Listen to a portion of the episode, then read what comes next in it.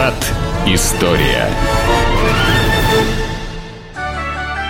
Исключительные авторские права на радиопрограмму принадлежат ООО «РУФМ», учредителю и вещателю радиоканала «Радио говорит Москва» и защищены законом. Здравствуйте! Вы слушаете «Радио говорит Москва». В эфире программы «Виват История» у микрофона Александра Ромашова. И в студии автор и ведущий программы петербургский историк Сергей Виватенко. Сергей, здравствуй! Здравствуйте, Саша! Здравствуйте, дорогие друзья! В конце выпуска розыгрыш книг от издательства Витанова в нашей исторической викторине. Ну а тема сегодняшней программы – Барон Врангель. Крым, Врангель, Исход. Крым, Врангель, Исход. Так ты решил назвать Да. программу. Ну, давай, Саша, я расшифрую, что я под этим Да. подразумевал. А, Мы говорим о последнем этапе гражданской войны. Ну, дорогие друзья, я напомню, что в отечественной историографии нет четкого понимания рамок гражданской войны в нашей стране.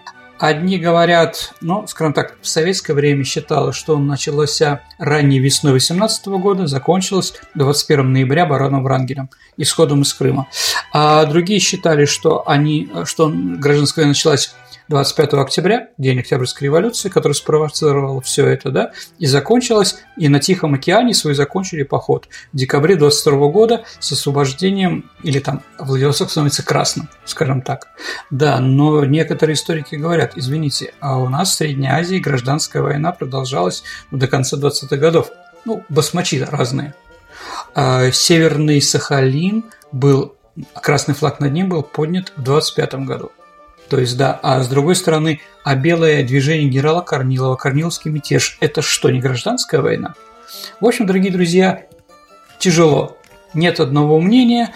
Ну, по старинке, наверное, последний, а, последний серьезный противник красных и последние боевые действия а, в европейской части страны.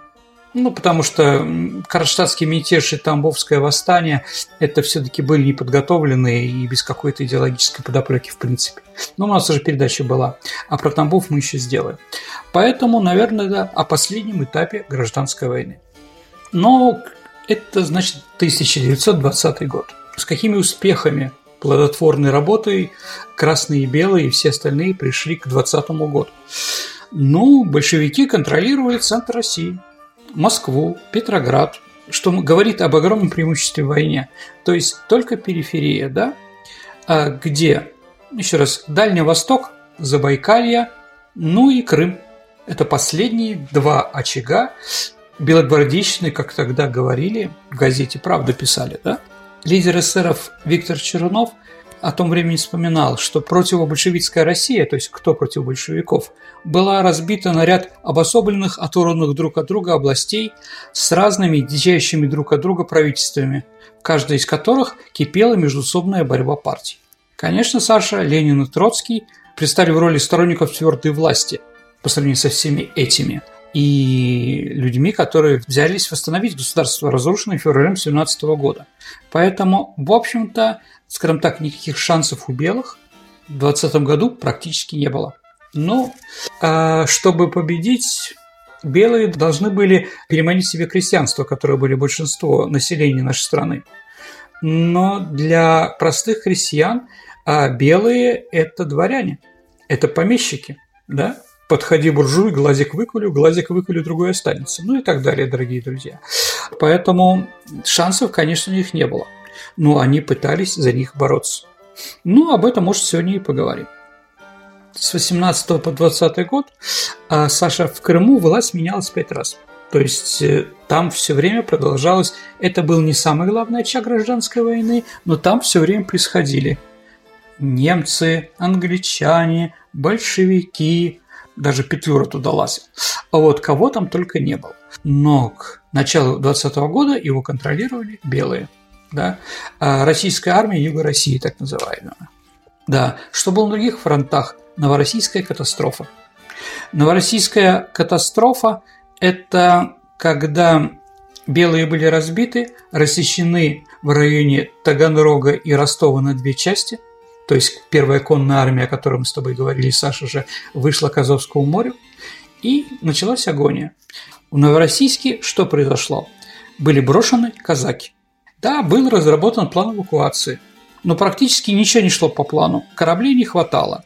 Некоторые суда не успевали привести всех желающих в иностранные порты или в Крым. Также началась эпидемия тифа там.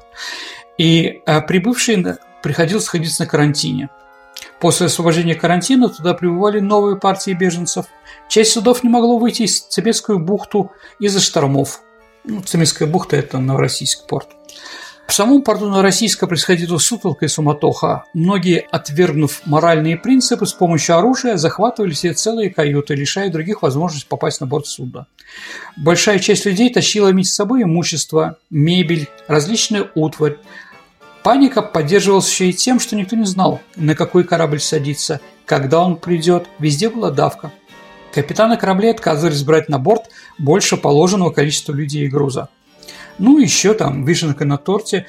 Красные обстреливали Новороссийск с гор. Да. А в городе начались пожары. Это же еще Новороссийск один из центров э, перевалки нефти. Поэтому несколько снарядов попало в цистерны с нефтью, и там началось, в общем-то, светопредставление. Из 55 тысяч готовых к эвакуации из порта ушло только 33. На берегу осталось множество гражданских, военных, офицеров с семьями – не желая сдаваться в плен, многие из них стрелялись. Но если мы помним то, что у Григория Мелехова или у донских казаков гражданская война закончилась как раз в Новороссийске. Ну, их потом бросили уже красные против поляков. Это другая история. То есть белые потеряли казачество, потому что казаки остались на Кубани, на своей родине. Крым же, благодаря генералу Слащеву, ну, это генерал Хлудов в произведении Булгакова «Бег». Помните, Дворжецкий, как его сыграл шикарно. А вот удалось белым Крым отстоять. Руководителем белого движения был Антон Иванович Деникин. Но после новороссийской катастрофы он ушел в отставку. А вместо него руководителем русской армии стал Петр Николаевич Врангель. Сергей, а расскажи вообще про Врангеля. Кто это, почему Врангель, откуда такая фамилия? Ну, фамилия из оздейских баронов. Из Прибалтики, немцы. В Врангеле у нас было много разных. Известный путешественник, остров Врангеля, да, это его дальний родственник. Известный искусствовед, тоже Врангель был такой, он в Эрмитаже был ученый. Я занимался в Эрмитаже с детства, да, а, и там, конечно, фамилию Врангель, э, что для нас резало слух, да, все время говорили с пиететом. Но это был немножко другой человек. Родился он в 1878 году в Зарасае, ну, тогда он назывался Новоалександровск, это Литва. Я там была. Угу. Хорошее место. Шикарное. Да, это Ковенская губерния. Но Литва делилась на Ковна и Вильна, на две губернии. А почему его прозвали Черным бароном? А, потому что Саша, он в сентябре 18 года, когда вошел в добровольческую армию, у его повседневная форма была черная казачья черкеска с газырями и с черной папахой. Угу. Поэтому был весь в черном. Специально он так оделся? Ну, думаю, да. Думаю, что многие в гражданскую войну были мистиками и понимали, что сейчас начинаются черные дни страны. Сергей, кстати, угу. а почему барон? Это же, как я поняла, довольно обрусевшая семья была. Ну, так они все обрусевшие, но все равно у них был титул барон, никто от этого не отказывался. Среди чистых русских, конечно, баронов было мало. А среди немецких фамилий баронов было, ну, очень много. У него не типичная биография, ну там военный и кадетский корпус, да, потом служба в гвардии и многое другое. Он пошел в горный институт у нас на Васильевском острове, закончил его, то есть он был по образованию инженер. После того, как закончил высшее учебное заведение, он пошел вольно определяющимся в Лейбгвардии конный полк. А после того, как он был взят, ну, вольно определяющий человек, которого еще не назначили офицером, ну, типа юнкер. Помните, дорогие друзья, Грушницкий был вольно определяющимся. Или Марок в солдате Швейки. То есть непонятно что. Грушницкому, видите, удавалось еще, как будто он солдат, кадрить девушек на водах. Да, Мароку давало право не попасть, э, не попасть под трибунал за то, что он там делал, творил и издевался. А вот он закончил после этого Николаевское кавалерийское училище. Но это там практически год, не больше. А, который закончил Лермонтов, Семенов Тяньшанский и многие другие известные люди. Я даже больше скажу, Саша, почему Семенов Тяньшанский и Секова первый потому что мы сделаем про него передачу. Этот человек у нас мало известен, но только лицом на школьной тетрадке. да, в советское время. Он там был. А вот, но я думаю, что про него русский человек должен знать. Итак, ну, после этого, да, стал корнетом. После чего сразу уходит в запас. Зачем все это делал, непонятно. Он покидает ряды армии, еще раз, не похожий ни на кого человек, уезжает в Иркутск чиновником при иркутском генерал-губернаторе. При этом закончив э, да, горный институт. Да, да, да. Ну, видите, он со всех сторон хорош. А вот как его вспоминает, это был любивший общество светский человек, прекрасный танцор и дирижер на балах, непременный участник офицерских товарищеских собраний. Он имел удивительную способность необычайно ярко, образно и кратко высказывать свои суждения по всем изложенным вопросам. Это делало его чрезвычайно интересным собеседником. Так вспоминает его иркутское время. Начинается русско-японская война, а он около Байкала. Ну, понятно, он заступает снова добровольцем. Еще раз, Иркутск, он пошел в Забайкальское казачье войско во второй Верхнеудинский полк, то есть он стал казаком. Ну, фамилия Вранги для казака. Да, в общем-то, как-то странно. Ульгер фон Штекенберг, да, но вот они любили Сибирь. Да. А, произведен в сотнике за отличие в делах против японцев и награжден орденом Святой Анны четвертой степени с надписью «За храбрость», Святого Станислава третьей степени с мечами и бантом. А вот после окончания войны он стал штабс-ротмистром в финляндском драгунском полку. А потом уже в Лейгвардии конный полк, откуда он, в общем, 7 лет назад спокойно дембельнулся. Первая мировая война. Вот Первая мировая война расставила все точки над «и». Кто есть кто. Ведь, дорогие друзья, все лидеры белого движения – это герои Первой мировой войны. О них все знали, да? Но какая-то часть белых, э, героев Первой мировой войны пошли к красным, ну, типа Брусилов или Буденный, например, да? А кто-то пошел к белым. Итак, когда только началась война, конная атака его третьего эскадрона решила исход боя у Кашинского, у Каушина, это Восточной Пруссии. Притом он на пушке э, атаковал с кавалерией. То есть это был подвиг, да, очень, действительно, самый известный. И как ему дали первому в русской армии Георгиевский крест. За Первую мировую войну офицерский Георгиевский крест. А с таким характеристикой, несмотря на сильный артиллерийско-стрелковый огонь противника и выбытие из строя офицеров, произвел перелом в бою, в конном строю атаковал артиллерийский германский взвод. Эскадрон галопом атаковал стреляющие орудия и захватил четыре зарядных ящика. Кроме того, что э, он получил Георгия, он затем получает еще георгиевское оружие. А в 17 году, летом 17 года, за произведенную операцию на реке Зубруч он получает солдатский Георгиевский крест. Тоже вот интересно, да, то есть он очень известный был. Да, а, он становится генералом, и когда началась гражданская война, он сначала идет Гетману Скоропадскому, но эта оперетка ему не понравилась, если помните «Белая гвардия», да, Булгакова. И он вместе с некоторыми героями, героями как этого произведения уходит на Дон. И там ему дают командование первую конную дивизию. С этого момента начинается его служба в Белой армии. Затем первый конный корпус и чин генерал-лейтенанта. Он очень успешно воюет. А что значит воевать гражданскую войну в белом армии? Это когда против себя пять красных, ну минимум, да? То есть там численность вообще не сравнится, но он как-то мог воевать. Да. Самым его известным таким тактическим ходом, которым он побеждал, это собирать конницу в кулак и бросать его в прорыв. Ну и крупнейшая победа Врангеля – это взятие Царицына.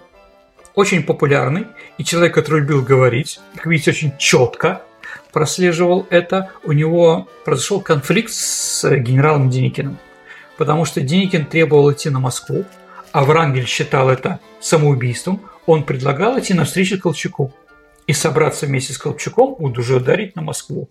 Но Деникин не хотел делить власть с Колчаком, у них еще тоже там тараканами, а не другой в банке. Поэтому он бросил Врангеля на Москву. Там ждала катастрофа не только Врангеля, но и всю Белую армию. А кончилось это всем, что когда Деникин подписал московскую директиву о походе на советскую столицу, Врангель заявил, это является смертным приговором войскам Юга России. После чего 20 декабря 19 года из-за разногласий ушел из армии, он был отстранен. То То есть уходить из армии у него была привычка достаточно известная. Слушай, ну казачьи войска, это же были как, я не знаю, какая это армия вообще? Казаки – отдельные силы в гражданскую войну. Но, наверное, все-таки они были к белым ближе. Хотя много героев гражданской войны, извините, героев нет в гражданской войне, известных деятелей гражданской войны, были казаками или из казачьих регионов. Думенко, Филипп Миронов, Семен Буденный. Еще раз, казаком не был, но из терского казачьего войска, из кубанского, да, оттуда он. Но в основном казаки, конечно, поддерживали белых. И его назначают, его назначают руководителем белого движения, когда Деникин уже точно проиграл всего. Скажем так, молодые офицеры считали его своим идеологическим лидером. Они считали, что надо воевать и надо быть более гибче, чем Деникин. Да? Антон Иванович был героем Первой мировой войны, известным человеком, но вот гражданскую войну, конечно, у него не все получалось. И поэтому Врангель возглавил последний шанс белого движения. Он возглавил ВСЮР, так называемый, да, военный союз Юга России. Сергей, а как красные восприняли назначение Врангеля? Ну, давайте так. Они усилили пропаганду, то, что никогда не было про Антона Ивановича Деникина, а про Врангеля началось. Но главное, скажем так, контрпропаганда красных, что он немец. Ну, конечно, барон. Да, и Демьян Бедный, да, мужик вредный, написал про него шикарное произведение. Вы, дорогие друзья, его сами прочитаете, а я только попытаюсь на память, еще раз буду ошибаться, извините меня, дорогие друзья, попытаюсь произнести. Это пропаганда для простых крестьян, чтобы не шли к Врангелю воевать. Да, не ходи к этой Иванек в солдаты, это тоже элемент бедный. Значит, да, немец. Их фанги ан, я начинаю. Ист эст ист для всех советских мест, для русских люд из края в краю – Баронский унзер манифест. Вам мой фамилий всем известный. Bin von Wrangel. Гер барон, я самый лучший, самый честный. Есть кандидат на царский трон. У тебя хорошо получается. Как Врангель, представляю, ненавидел бедного, да? Да, талантливо, талантливо. Итак, Врангель, у него Крым, и больше ничего. Как дальше воевать, он не идет, понимает. Или божья какая-то, я не знаю, что-то произойдет, такое неожиданное, да, вне логики, или их сбросят в море. Да, надо как-то воевать. Что же сделал Врангель? Первым приказом, Саша, а Врангель издает приказ о подготовке эвакуации, чтобы больше Новороссийск не повторился. Были определены пункты эвакуации, взаимодействие с армией, график. У белых не было никаких ресурсов. Врангель понимал, что выиграть у красных нельзя, но он хотел в Крыму организовать идеальное государство. Ну, остров Крым. Помните Василия Аксенова? А вот он стал проводить реформы. И военные, и государственные. Врангель первый признал земельный передел помещичьей и государственной земли. То есть он сказал, что декрет о земле возможен. А вот он, правда, привела небольшой выкуп. А какой? Пятая часть урожая должна поставаться в пользу государства несколько лет. Ну, в общем, это не так много. Премьер-министром Юга России он назначил Кривошеина. Кривошеин – это сподвижник Столыпина и человек, который разработал Столыпинскую реформу. А Врангель вел в Крыму органы местного самоуправления, так называемые земские управы. Вот где прошли выборы, и они работали. Врангель стал продавать зерно за границу, а на заработанные деньги было куплено топливо для эвакуации кораблей – то есть вот у него был маленький шанс, да. А вот военной власти тоже Антанта вернула в Врангель флот, который до этого был э, Антантой захвачен в пользу наших долгов. А вот, например, линкор Алексеев, все миноносцы. А Великобритания отказалась помогать финансово Врангелю. Британцы требовали от белых в Крыму фактической капитуляции. Ну, типа, пусть сдаются на милость большевиков. Нам это уже вот тут сидит поддержка. Франция помогала очень скудно. Но французам Врангель пришелся к месту. А те планировали как бы окружить Советскую Россию кордоном из-за ряда национальных республик. Да, и поэтому вписывался в Врангельский Крым. Еще раз, э, у красных не было флота, а перейти через Перекопские укрепления было очень тяжело, и Перекопский перешейк очень маленький. Поэтому они могли держать скажем так, достаточно успешно Крым как независимый. Вот, поэтому во Франции тоже а, была а, какая-то такая фантазия на эту тему, что хоть что-то отобрать. А, кроме того, центральную роль э, в грядущем кордоне французы вводили Польше, а в этот момент как раз была советско-польская война. И Франция де-факто признала врангельскую власть в Крыму в августе 2020 года, желая, что они совместно будут воевать. Да, тогда были успехи у Врангеля, поэтому Врангеля признали еще и сербы. А Врангель стал искать союзников вне полуострова. Одному воевать невозможно. Он вел тайные переговоры с Петлюрой, с горцами различными, да, ну и с поляками. Врангель понимал, что изоляция в Крыму была невозможна. Крым – это транзит. У него было два шанса – или расширить свою власть, или эмигрировать. А насколько большая у него была армия? 25-30 тысяч человек всего. Против? Ну, 4 миллионов красных. Ух. Ну, еще раз, они, может быть, там еще воевали против Польши и где-то были на Дальнем Востоке. Ну, в принципе, первая конная армия освободилась с Кавказа Северного до Скубани, да, и, и там было до 100 тысяч человек. Ну, примерно, да. Но эта армия была очень профессиональная, Саша. Она была сплоченная. Офицеры. Ну да, был там солдатский полк, там еще какие-то была интеллигенция, но в первую очередь это офицеры, которые умели воевать. Ну и главная боевая единица – это, конечно, Алексеевский полк, Марковский, Корниловский, Дроздовский. Вот эти четыре воинских подразделения, которые потом стали дивизиями, да, они были, конечно, главными а, боевыми э, единицами во Врангельской армии. Сергей, а вот Врангель как э, полководец, в чем был секрет его успеха? Я не знаю, только в опыте в каком-то, у него специального образования же не было как такового? Не было, не было, у него был талант. А еще, скажем так, умение поднимать солдат. Ну, мотиватор, Саша, как угу. сейчас говорят, да? А, но и с другой стороны, ведь белые понимали, любое поражение – это смерть. Ну, в плен не возьмут их, да, притом офицеров, да. Поэтому они воевали до последнего, до последнего патрона, до последнего штыка. Единственное, как могла пополняться армия пленными красноармейцами.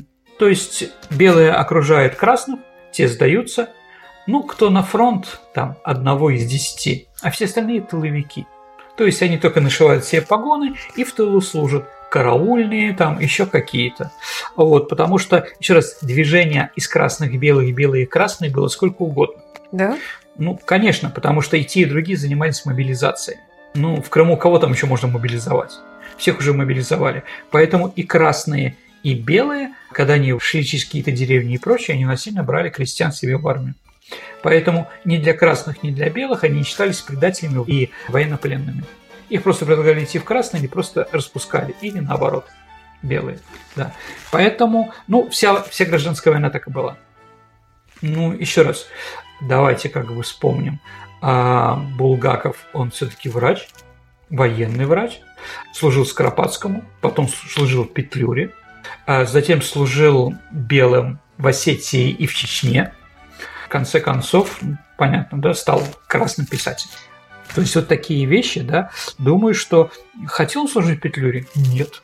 Ну, его заставили. Ну, в его произведении так и написано, что его заставили, да? Врангель сумел жесткими мерами навести порядок в войсках, буквально заставлял белогвардейцев вновь одерживать победы. Ну, то, что ты спросил. Еще раз, его армия – это непримиримые бойцы с большевизмом. Да, поэтому армия была профессиональной. Черный барон фактически отошел от Деникинского принципа единой неделимой России. Но уступать уже глупо было, понятно, да?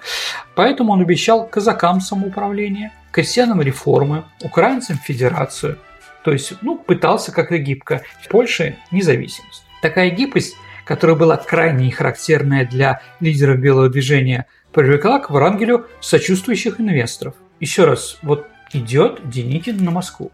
Наступает, взял Курск, Орел, уже не так далеко. К Деникину приходит весточка из Финляндии от генерала Маннергейма, генерала-лейтенанта, который предлагает я сейчас могу для вас освободить Петроград. Мне до него 21 километр. Никаких войск большевиков там нет. Единственное условие – вы даете Финляндию независимость. Александр Иванович Деникин встает в третью позицию. Конек-горбунок, как помните, 12 стульев, да?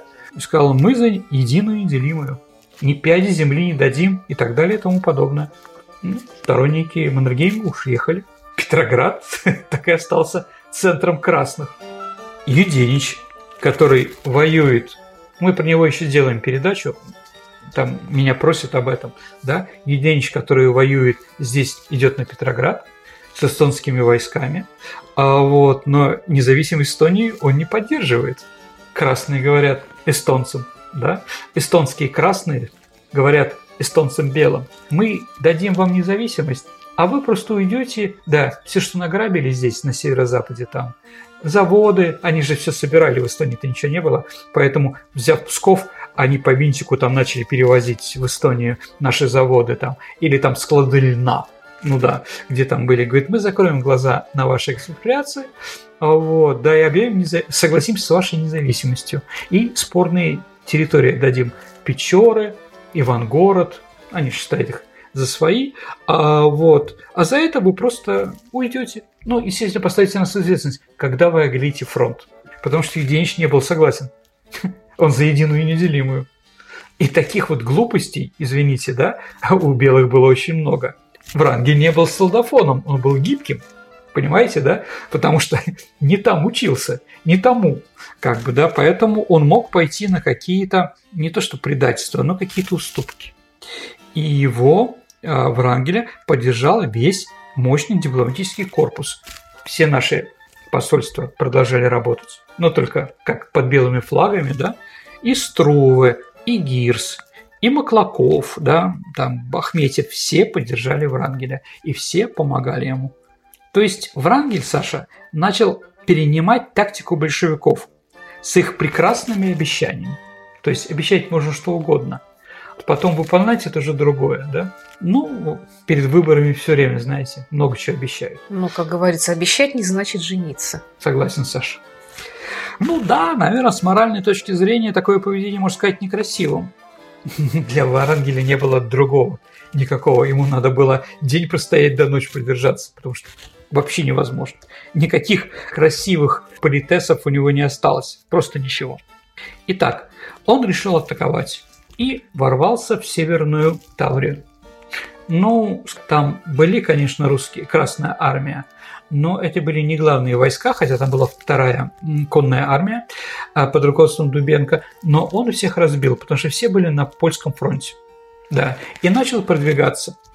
Саша, вот ты знаешь географию. Вот если ты из, вышла из Крыма, куда ты пойдешь? О, Господи. В каком направлении? Я, кстати, там не была. В Крыму? Да. Ну, надо съездить. Ну, не знаю, куда бы я пошла. К ну, морю. К морю, я не так у моря, Саш. А, можно идти к Одессе, можно идти навстречу полякам через Украину, можно идти вправо на Ростов-на-Дону. Стратегически. К белым надо идти, к казакам. На Ростов-на-Дону, да, и с другой стороны сделать линию обороны по Днепру. А, ну, чтобы не ударили со стороны Днепра. До Днепра он дойти не смог, потому что там были каховские оборонительные сооружения, которые оборонял Корк. Да? А, и Блюхер, кстати, тоже. Да? И вот э, у Врангеля он бросил все свои силы туда, даже танки. Там самое крупное танковое сражение времен гражданской войны – это сражение под Каховкой. А вот так ему не удалось в лоб прорвать линии обороны. То есть даже ростовцы уже в конце уже отказывались наступать. В такой степени э, столько было потерь. А что красные? Но давайте так. Красные прекрасно понимали, куда метит Врангель. А были у них силы, не были, но им тоже это вопрос времени, когда в Северную Таврию перебросятся главные контингенты, да, в первую очередь первая конная армия. Поэтому на плечах врангельцев ворваться в Крым и закончить все эти вещи. Можно сказать еще, что в 20 году все-таки большевики несколько ошиблись приоритетами потому что они считали, что белые для них гораздо опаснее поляков. Ну, 20-30 тысяч человек, конечно, белых – это не то, что можно там сильно бояться. Поляков-то было, было больше. Так или иначе, они, ну, из-за этого, в принципе, может быть, и произошло поражение в советско-польской войне. И они перебросили первую конную армию, которая наступала на Львов против а, Врангеля – да, худо-бедно, э, скажем так, красным удалось остановить сначала белых, а потом уже началось наступление. Ради достижения цели красные заключили тактический союз с одним из своих врагов, Нестором Махно. В обращении к действующим на Украине повстанцам Батько призвал прекратить боевые действия против большевиков с целью уничтожения общего врага – белогвардейщины, барона Врангеля. Своих сторонников Махно стращал тем, что безучастное отношение к конфликту белых и красных приведет к реставрации либо исторического врага польского пана, либо опять царской власти. Ну, увещевания подействовали 30 октября 2020 года.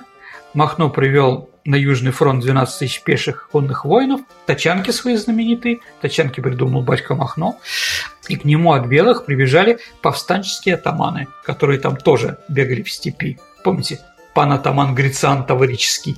Вот что-то такое, да?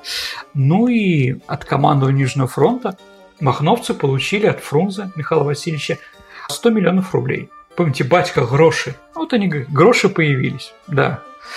То есть, можно сказать, что большевики купили себе еще этих товарищей за определенную сумму. А, вот. И, конечно, еще раз, 13 октября это борьба за правый берег Днепра, за Каховку. С этого момента, как красные остановили продвижение в Рангеле, они стали наступать. А к 17 октября белые а, оставили свои позиции и все ринулись в сторону Крыма. 18 октября не случайно поступило в силу соглашения о перемирии с Польшей Саш. И красные сразу перебрасывают с польского фронта громадные воинские подразделения. Как вспоминают участники, узнав, что с Польшей перемирие, это вергло белых в уныние они поняли, что искать помощь негде, и они должны быть разбиты. В целом, советское командование в первой половине октября 2020 года проделало колоссальную работу по переброске пополнений из центральных регионов и с польского направления.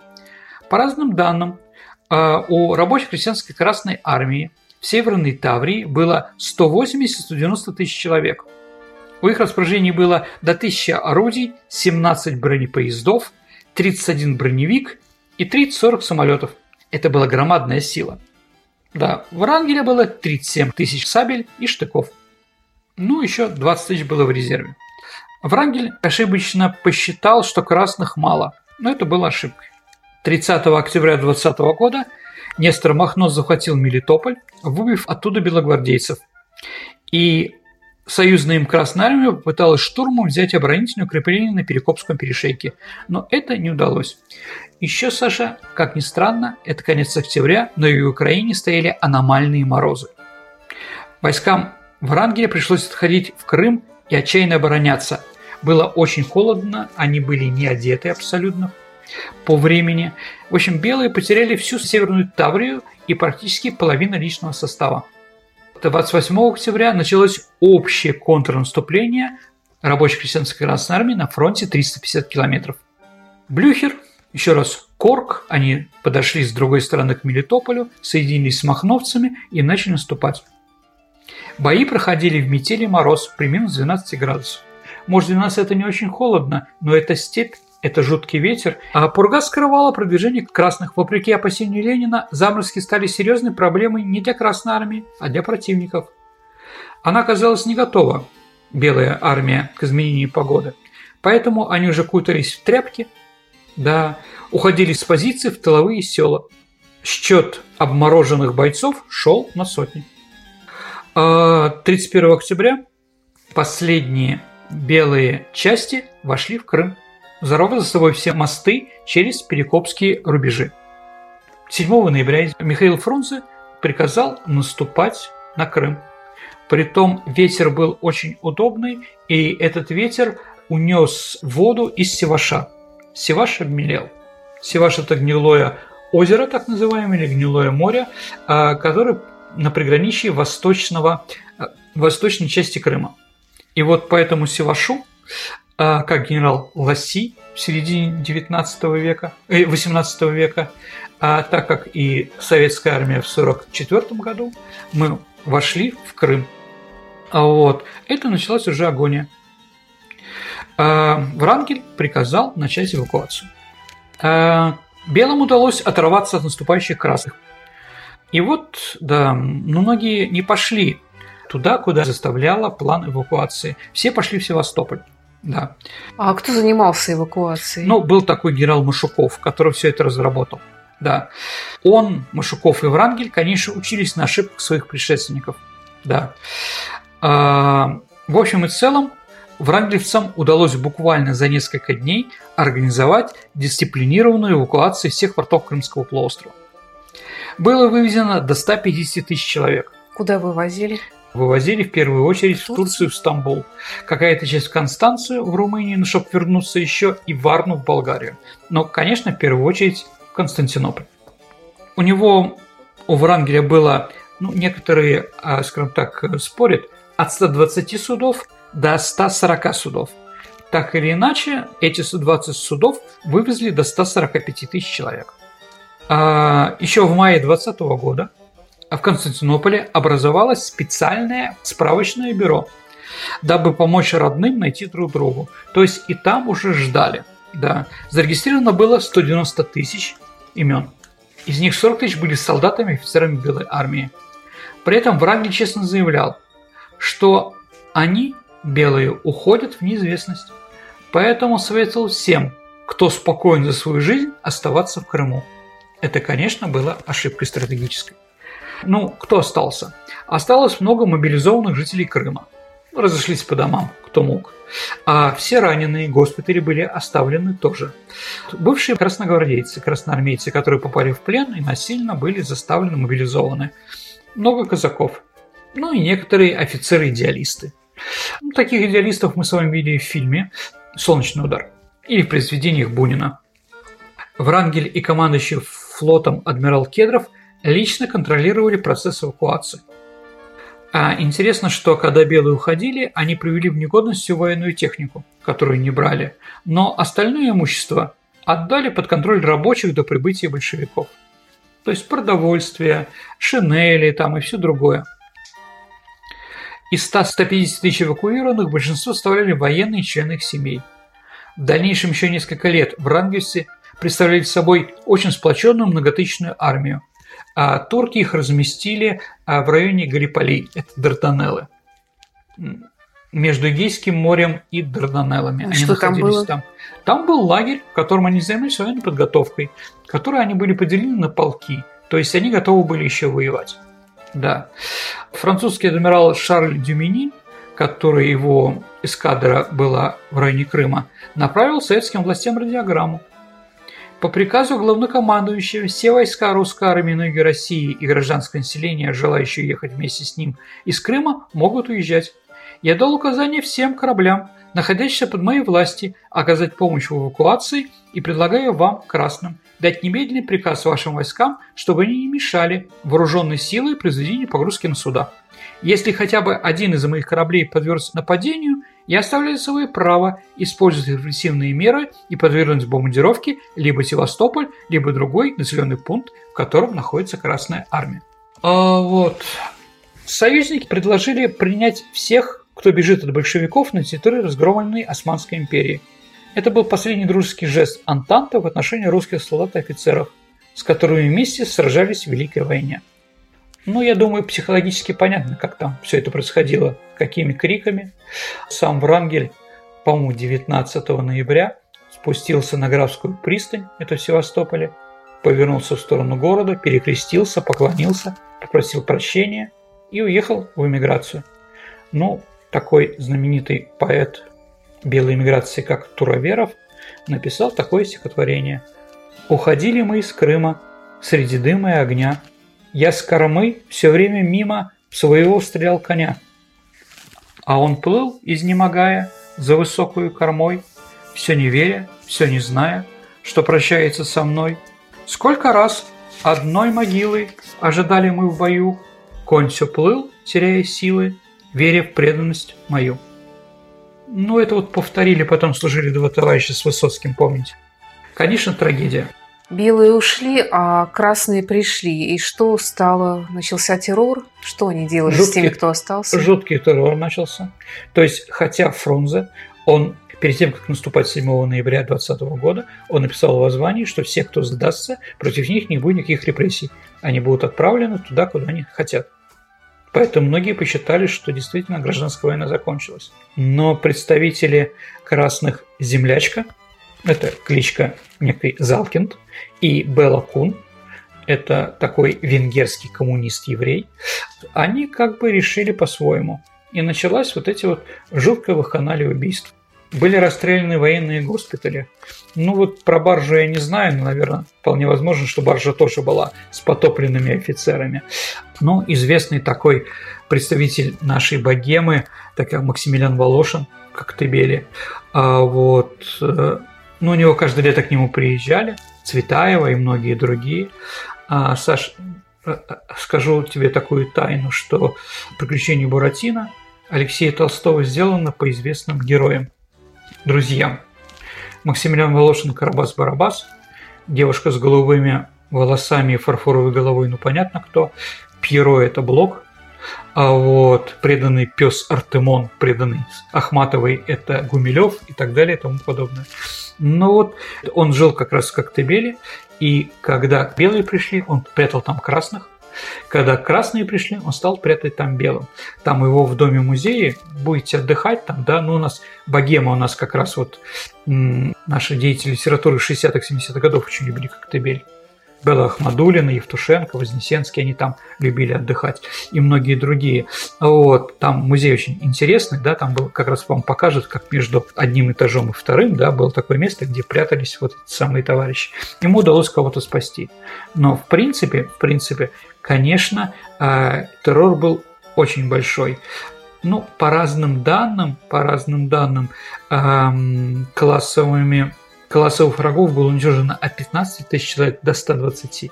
Военные и не только военные, ну, и гражданские. Да, конечно, там, я не знаю, там расстреливали жен, там и медиков, mm там, кого только не расстреливали. Ну, в общем, это было очень некрасиво, скажем так, да, и так, такой вот жирной кровавой точкой красные закончили гражданскую войну.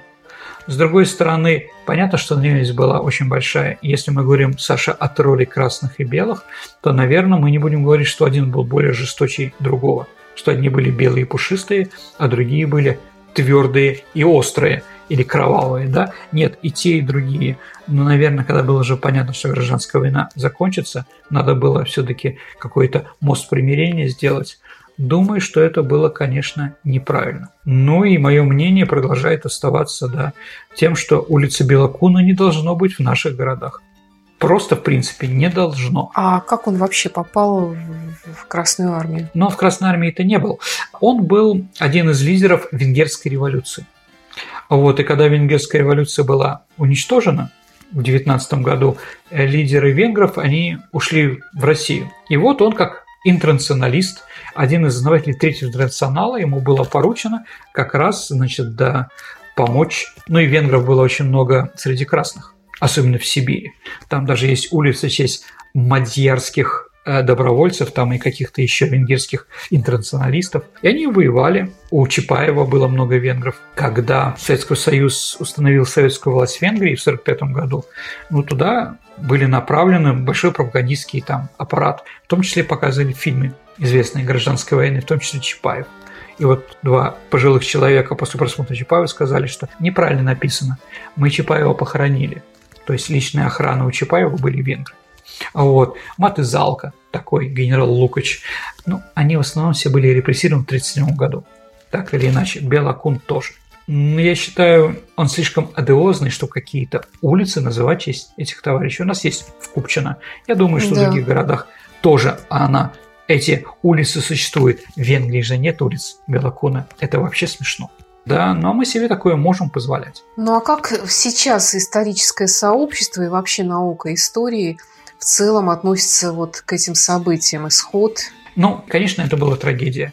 Понятно, что сейчас никто не поддерживает террор, который был устроен с военнопленными в Крыму. Но все-таки я думаю, Саша, что ментальное продолжение гражданской войны существует. К белым у многих людей отношение плохое. Ну, мы так привыкли. Надо выдавливать из себя все эти вещи. И те, и другие русские. Это трагедия была. Если в Испании генерал Франко поставил, мемориал сделал память примирения о гражданской войне, то предложение сделать памятник примирения в Севастополе, те люди, которые это хотели делать, получили отказ. Ну, значит, они еще воюют гражданскую войну, значит, они еще делят. на белых и красных, хотя и те, и другие русские, конечно. Видимо, такой колоссальный был разрыв между классами. Да, белая иммиграция тоже плохо. Плохо относится к примирению. Они тоже не согласны. Хотя, понятно, там уже никого не осталось давно. Может быть, какие-то дети, но в лучшем случае внуки.